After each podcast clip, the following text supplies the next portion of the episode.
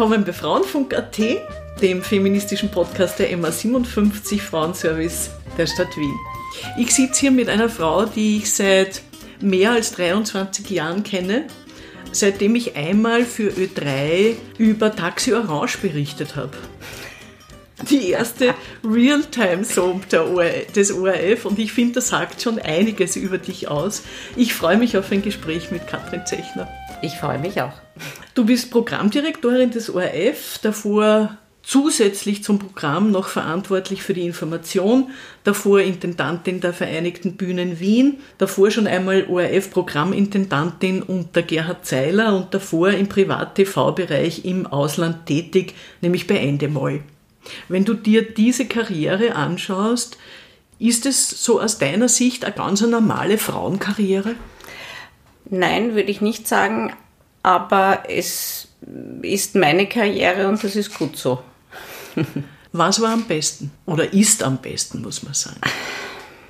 Ich habe das Glück und dafür wirklich sehr, sehr hart gearbeitet, dass jeder meiner Jobs, also auch die vor den tollen Jobs, die du aufgezählt hast, auch davor die Redaktionstätigkeit, die Gestalterinnen-Tätigkeit, meine Arbeit bei der UNO etc. Mir hat meine Arbeit immer sehr viel Spaß gemacht. Es hat mich auch herausgefordert und es gab auch Phasen der Verzweiflung natürlich, aber im Großen und Ganzen mag ich und mochte ich meine Jobs. Du hast die meiste Zeit eigentlich beim Fernsehen, der Fernsehproduktion ja. verbracht, hast aber eigentlich just studiert. Die Programmquoten ja. sind fantastisch derzeit. Nur in Corona-Zeiten fehlt uns ein bisschen das Werbegeld, weil wir weniger Werbung verkaufen können oder weil generell in den Medien, auch in den Zeitungen, äh, verkauft wird. Du hast einmal zu mir gesagt, äh, deine Begabung liegt im rechtlichen, im kreativen und im finanziellen. Wie wichtig ist das bei einer Frau? Ich weiß nicht, ob das speziell bei einer Frau so ist, aber wenn es so etwas wie Multitasking gibt, ähm, dann ist diese Zusammenstellung aus dem Kreativen, aus dem Juristischen, aus dem Finanziellen und natürlich auch aus dem Organisatorischen und auch aus der sozialen Intelligenz heraus, dies speziell weiblich, ist eine Kombination, die gut ist für jeden Job. Es bedarf, finde ich, in einer leitenden Funktion dieses Gesamtblicks auf das Produkt, auf die Teams, mit denen man arbeitet. Und das hat mit all diesen Aspekten zu tun. Und mir macht auch jeder Aspekt Spaß. Ich habe schon erwähnt, wir haben uns ja kennengelernt über Taxi Orange, aber eigentlich über eine Frau, die wir, glaube ich, gemeinsam als Freundin bezeichnet haben, die Hanni Hanselmeier, die ja. bei dir damals Büroleiterin war. Ja. Äh, du arbeitest viel mit spannenden Frauen. Taxi Orange hat damals die Dodo Roscic äh, moderiert. Wie wichtig ist dir das? Mir ist die Mischung wichtig. Mir ist prinzipiell wichtig, dass es dieses Up- und Downgrade zwischen Männern und Frauen nicht gibt. Und das Downgrade der Frauen ist weit verbreitet. Insofern habe ich es nicht nur bei mir selber, sondern auch bei vielen anderen Frauen als ähm, existenzielles Ziel angesehen, auf Augenhöhe zu kommen, Frauen zu fördern, in entscheidende Positionen zu bringen und damit zu erreichen, mit gemischten Teams arbeiten zu können. Also rein männliche Teams, rein weibliche Teams, rein ältere Teams, rein jüngere Teams halte ich für nicht ideal, sondern für mich ist das eine Form der Diversität, die zum besten Produkt führt. Und wie legst du das an? Wie kriegst du das bestmögliche, vielfältigste Team für deine Arbeit? Indem ich ein sehr weltoffener Mensch bin, indem ich ein sehr neugieriger Mensch bin, indem ich eine Menschenliebhaberin bin, ich schaue mir Menschen sehr genau an und kann gut einschätzen, wo das Potenzial liegt. Also ich sehe selten den fertigen Menschen, sondern das Potenzial jeder einzelnen Person und das macht mir Spaß, dann auf diesem Potenzial aufzubauen und äh, in dem Fall vor allem Kolleginnen zu fördern und dieses Potenzial selbst zu sehen und mit diesem Potenzial zu arbeiten. Du hast es schon angesprochen und ich habe dich auch immer so erlebt, sehr fördernd, aber auch unglaublich fordernd. Wo ist bei dir die Balance? Ich arbeite sehr konzentriert, sehr fokussiert, sehr schnell und sehr zielorientiert. Und das ist oft fordernd, manchmal auch überfordernd. Also es gibt eine schöne Geschichte, wo ein Kollege zu mir gesagt hat, in dieser Taxi-Orange-Zeit, wo ich die Aufgaben verteilt habe und die Ziele festgelegt habe, sowohl finanziell als auch inhaltlich, als auch auf einer Timeline etc. Also bin da sehr strukturiert. Und das in einem mir eigenen Tempo. Und der Kollege hat dann gesagt, bitte, wir sitzen gemeinsam im Zug nach Innsbruck. Könntest du bitte zwischendurch mal stehen bleiben, damit wir alle noch mitkommen und du nicht allein in Innsbruck ankommst? Also das Tempo ist manchmal auch zu schnell. Da habe ich sehr viel gelernt durch großartige Kolleginnen und Kollegen, die ähm, das Tempo aufnehmen konnten, aber mir auch klar gemacht haben, dass eine Schleife der Diskussion oder des Nachdenkens auch sinnvoll sein kann. In einer Führungsposition und du warst wirklich du bist und warst viele, viele Jahre einfach in einer wirklichen Top-Führungsposition, wird man natürlich nicht immer von allen geliebt, auch nicht von allen Frauen. Das ist einfach nicht möglich. Wie gehst du damit um? Das ist altersbedingt am Anfang ein großes Thema gewesen, weil auch ich gemocht werden wollte und will. Und bis ich den Unterschied entdeckt habe, was Anerkennung ist, was Respekt ist, was Wertschätzung ist, was ich in Anspruch nehme und was der Unterschied zu mögen oder äh, lieben äh, ist, was definitiv in den Privatlebensbereich gehört, das hat einige Jahre gedauert. Was waren so Schlüsselerlebnisse bei dir? Ein extrem positives Schlüsselerlebnis war in meiner Zeit in Holland, wo ich eben für John de Mol gearbeitet habe, also für eine kommerzielle Produktionsfirma, international tätig, für die ich die deutsche Tochterfirma aufbauen durfte. Und bis zur Fusion mit Job van den Ende, daraus wurde dann Endemol, drei Jahre durchgearbeitet habe mit großer Begeisterung und äh, auch gleichzeitig natürlich Erschöpfungsphasen. Und als dieser Job zu Ende war, weil ich mich im ORF bewerben durfte und Programmintendantin unter Gerhard Zeiler wurde und ich meinem holländischen Chef genau in einer Kaffeepause des damaligen Kuratoriums mitteilen durfte, dass ich mich soeben für einen anderen Job bewerbe und der reagiert hat mit den Worten Go for it, Kathi. Erstens und zweitens mir zum Abschied einen dreiwöchigen Urlaub in der Karibik geschenkt hat. da habe ich kapiert, was wirkliche Wertschätzung ist. Dein erster ORF-Intendant war Gerhard Zeiler, dann Gerhard Weiß und jetzt Wrawitz. Dazwischen war Frau Dr. Lindner, die sich von dir verabschiedet mhm. hat.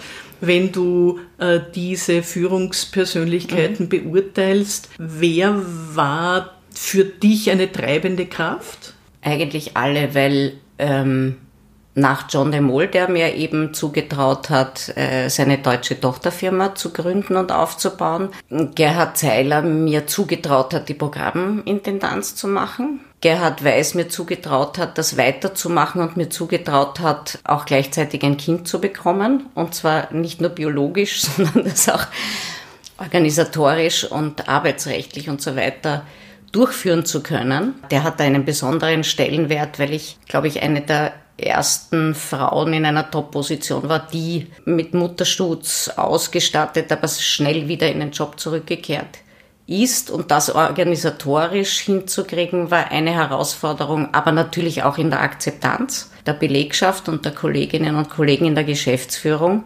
Die Dr. Lindner, die mich nicht, damals nicht verlängert hat, hat durch diese Ablehnung mich gefordert, einen anderen Job zu finden. Und Dr. Wabitz hat mir die Möglichkeit gegeben, als Nicht-Journalistin nicht nur das Programm, sondern auch die Informationen leiten zu dürfen.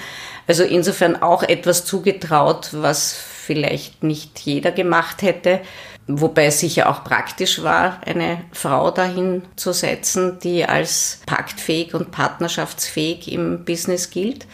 Aber der hat mir auch etwas zugedaut. Also insofern hat jeder und jede für sich ausgelöst, dass ich gewachsen bin. Gibt es in deiner Biografie sowas wie ein feministisches Awakening, irgendein Erlebnis, wo du sagst, also hallo, so wird das nichts mit uns Frauen oder ich muss da jetzt irgendwann mal anfangen, was zu machen? Das wirkliche Awakening war das Vorleben meiner Großmutter, die als ich glaube, sie war ein 1911er Jahrgang, eine der ersten aus Oberschlesien kommenden Frauen war, die Medizin studiert haben in Graz, die nicht nur das Studium gemacht hat, sondern auch als Ärztin gearbeitet hat und eine wunderbare Ehe geführt hat und zwei wunderbare Kinder großgezogen hat, nämlich meine Mutter und meinen Onkel.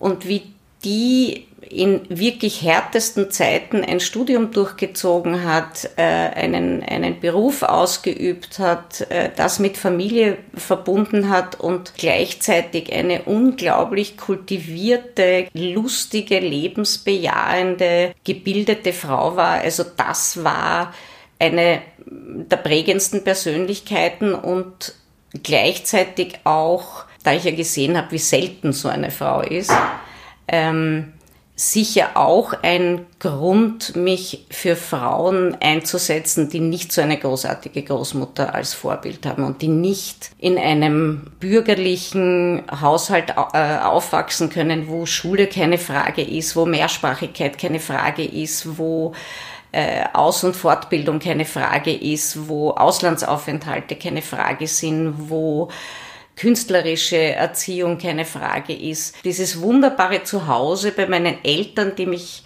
auch gefordert und gefördert haben und mir ein warmherziges Zuhause gegeben haben. Mit allen Vorteilen äh, einer gesicherten Existenz war dann der zweite Schritt zu sagen, nicht jede Frau hat diese Chancen, also muss ich mich dafür einsetzen, dass jede Frau gleiche Chancen bekommt. Ich habe deine Eltern ein paar Mal erlebt äh, und deinen Vater auch als sehr herausfordernden Vater. Und immer gesagt, Kathi, mach, mach, mach, mach, mach. Inwieweit hat dich das beeinflusst? Na sehr, natürlich sehr, weil er ein wahnsinnig intelligenter und gebildeter Mann war, der einerseits in einer Zeit, wo das auch nicht üblich war, mit meiner Mutter einen Deal auf Augenhöhe ausgehandelt hat, Sie ist der Innenminister und er ist der Außenminister. Das heißt, sie hat das kleine mittelständische Unternehmen Familie geführt. Das hieß damals aber auch, sie hat die Kontozeichnungsberechtigung gehabt. Also mein Vater ist bis in der Pension um Taschengeld zu meiner Mutter gegangen. Sie hat die Finanzen gemacht, sie hat die Familie organisiert, sie hat das Haus gebaut, sie hat die Wohnung eingerichtet. Ähm, also sie war die Innen- und eigentlich auch Finanzministerin. Und er war der Außenminister und er war ein beseelter Arzt im Sinn von Operateur und Wissenschaftler. Und ich glaube, diese Beseeltheit, fast manchmal Besessenheit eben zu forschen und der Beste in der, in der Mittelohroperation zu sein etc. hat sehr abgefärbt. Das hatte natürlich auch zur Folge, dass ein unglaublicher Druck auf mir gelastet ist und zwar nicht, weil er ihn ausgesprochen hat, sondern weil er so gescheit war und so fordernd war und immer gesagt hat, na klar schaffst du es. Und ich habe mir gedacht, wieso ist das klar? Nein, ich muss nicht alles schaffen. Der hat den Druck nicht ausgeübt, sondern ich habe ihn mir dann gemacht. Wenn er alles weiß, ich muss auch viel wissen. Ich habe das Allgemeinwissen von ihm nie erreicht, aber ich habe diskutieren mit guter Vorbereitung und guten Argumenten durch die Diskussionen mit ihm gelernt, weil es einfach unvorbereitet in eine Diskussion mit meinem Vater zu gehen war sinnlos und gleich mal die angesagte Blamage. Aus feministischer Sicht, äh, was glaubst du, welche Spuren wirst du hier bisher hinterlassen haben? Das müssten andere beurteilen. Ich kann nur sagen, ich tue mein Bestes, das Ziel zu erreichen, dass Frauen mit einem Selbstwertgefühl ausgestattet, das eigene Selbstwertgefühl auszubauen, aufzubauen, darüber Gleichwertigkeit zu erlangen. Und ich bin dann weniger die Vortragende als die Ermöglichende, die Motivierende, dass Frauen sich diese Freiheit der Entscheidung, was will ich von meinem Leben beruflich und privat, ganz frei treffen können. Und ich glaube, dass ich einiges zustande gebracht habe, habe große Lust, noch vieles auf dem Weg äh, zu erreichen, weil wir jetzt schon in den letzten Jahren einen Hang zur göttlichen Ordnung erleben, wo der Mann oben und die Frau unten zu sein hat. Also wir haben viel erreicht, aber es gibt Gegenströmungen, die offensichtlich in korrupteren, dekadenteren, bedrohteren, krisengeschüttelten Zeiten wieder hervorkommen. Und da den Frauen den Rücken zu stärken, mir selber genauso, äh, ist noch eine große Herausforderung. Aber ich glaube, man muss sich mit Männern ja sehr beschäftigen, um dem Feminismus das Böse zu nehmen. Das ist ja eine, eine große Wut, dass Feministin ein Schimpfwort ist und Macho ein bewundertes Wort. Da ist noch viel zu tun. Ich spreche jetzt aus meiner Erfahrung, äh, was den ORF betrifft, äh, war schon mein Eindruck sehr oft, dass es ein sehr männerdominiertes äh, Unternehmen ist, auch ein Unternehmen, das von sehr starken männlichen Persönlichkeiten, Gerd Bacher mhm. abwärts geprägt ist und dass es die Frauen nicht immer ganz leicht haben. Da hat sich schon was getan, Gleichstellungsbeauftragte, mhm. Gleichstellungskommission und, und, und. Wie siehst du das aus deiner Führungsposition? Ich würde mal sagen, der ORF ist nicht anders als andere Unternehmen. Ich glaube, der ORF ist ein Abbild der Gesellschaft und der ORF hat, wie du richtig gesagt hast, einiges geschafft. Einerseits durch sehr starke Frauen, ob das eben die Gleichstellungskommission ist oder die Frauentaskforce oder andere engagierte Frauen, aber auch Männer, die intelligent genug sind, den Pfad des Jäger und Sammlers aus der Steinzeit zu verlassen und zu erkennen, dass äh, für jedes Unternehmen eine Mischung aus Männern, Frauen, älteren, jüngeren, anderen Ethnien das Beste fürs Unternehmen ist. Und dieses Zusammenspiel zu erreichen, ist für mich die, oder die mir selbst gestellte Aufgabe der, des, wie sagt man da, des reifen Alters, in dem ich mich jetzt befinde.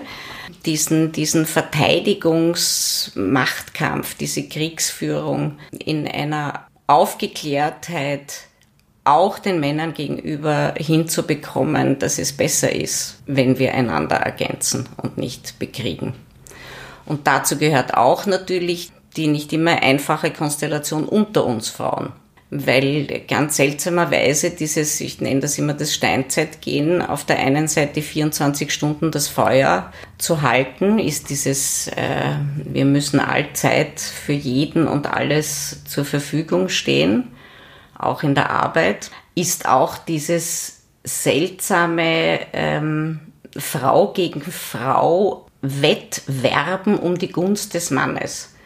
Da ist so ein, ein, ein Steinzeit DNA-Defekt in, in uns, dass das Ziel immer noch ist, den Mann zu ergattern. Und das sieht man auch im Beruf. Die Anerkennung des männlichen Vorgesetzten provoziert Verhaltensweisen auch bei erwachsenen, klugen, großartigen Frauen. Das ist erstaunlich. Und daran zu arbeiten, das habe ich gemeint vorher mit dem Selbstwertgefühl, würde die Zusammenarbeit und die äh, Unterstützung untereinander im, im Frauensegment auch befördern. Jetzt ist ja auf deiner Ebene, in dieser Führungsebene, äh, aber auch ein bisschen darunter, der Ton oft recht rau. Ja, weil viel in dem Geschäft, da geht es oft um große Produktionen, da geht es mhm. um viel Geld, da mhm. müssen schnell wichtige Entscheidungen getroffen werden. Da ist man oft nicht im Mädchenpensionat mhm. zu Hause. Mhm. Was ist dein Ratschlag an junge Frauen, die in so ein Klima hineinkommen, wie sie damit umgehen sollen? das ist ein Ratschlag, den ich mir heute noch selbst oft erteile, weil, wie du richtig sagst, wenn, wenn man unter Druck steht, und das ist nicht nur in Krisenzeiten so, äh, sondern in einem Produktionsablauf, die Sendung muss fertig werden, der Beitrag muss fertig werden, äh, die Sync fällt aus, etc., etc., da ist viel Druck da. Und da neige ich auch zu harschen Worten. Nicht immer, aber doch manchmal, um das voranzubringen. Dennoch glaube ich, dass ein großer Unterschied darin ist, ob die Diktion eine denunzierende, demotivierende, erniedrigende Form der Wortwahl ist. Da würde ich äh, den jungen Frauen empfehlen, sich das zu verbieten, laut und deutlich, weil das nichts mit Tempo zu tun hat, sondern mit dem Einordnen in die göttliche Ordnung. Und das hat sich niemand gefallen zu lassen. Und mein Tipp an jüngere Frauen, aber auch an uns mittleren Alters ist zu einem gepflegten Humanismus und einer gepflegten Aufgeklärtheit gehört auch ein differenziertes Wortbild. Es ist es wert, sich mit Sprache auseinanderzusetzen, mit der Vielfalt der Sprache, weil die Unterschiedlichkeit viel an Wertschätzung oder Minderschätzung ausmacht, aber auch den Unterschied ausmacht äh, zu einem floskelhaften Einheitsbrei, es zahlt sich aus, in ein differenziertes Sprachbild zu gehen. Es ist fantasievoller, es äh, leistet eine Unterstützung für die Entwicklung des Menschen, für die Entwicklung eines Produkts, für die Entwicklung des Umgangs miteinander. Also das sind zwei Facetten der Sprache, auf die ich an mir selber seit, ich würde mal sagen, so fünf bis zehn Jahren sehr arbeite, weil es wirklich den Unterschied ausmacht, wie man miteinander umgeht und da müssen wir nicht von Hassnetzgrauslichkeiten anfangen. Das ist das Tiefste, was es gibt. Aber da gibt es ja auch die raffinierten Demütigungen in der Sprache.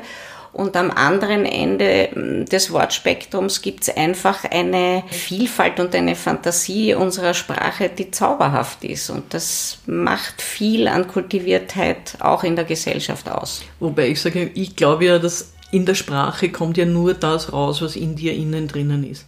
Ja, das ist eine, eine Diskussion, ob, ob unter Druck die Sprache rauskommt, die dir anheim ist, ob äh, im Alkohol die Sprache rauskommt, ob dadurch die Persönlichkeit rauskommt, ob du zurückgeworfen wirst auf die Kindheit zum Beispiel. Ich bin schon auch davon überzeugt, dass der Mensch die Chance hat, sich bis ans Lebensende weiterzuentwickeln. Und die Frage ist, wie ich mit meiner Veranlagung umgehe. Und das eine ist, wenn ein Kind nicht die Möglichkeit hatte, sprachlich das zu begreifen, was Sprache ausmachen kann, muss man dem Kind die Möglichkeit geben, Sprache zu lernen, zu begreifen. Das ist dann nicht Charaktersache, sondern Bildungssache. Glaubst du, hat der Feminismus eine Perspektive? Natürlich. Welche?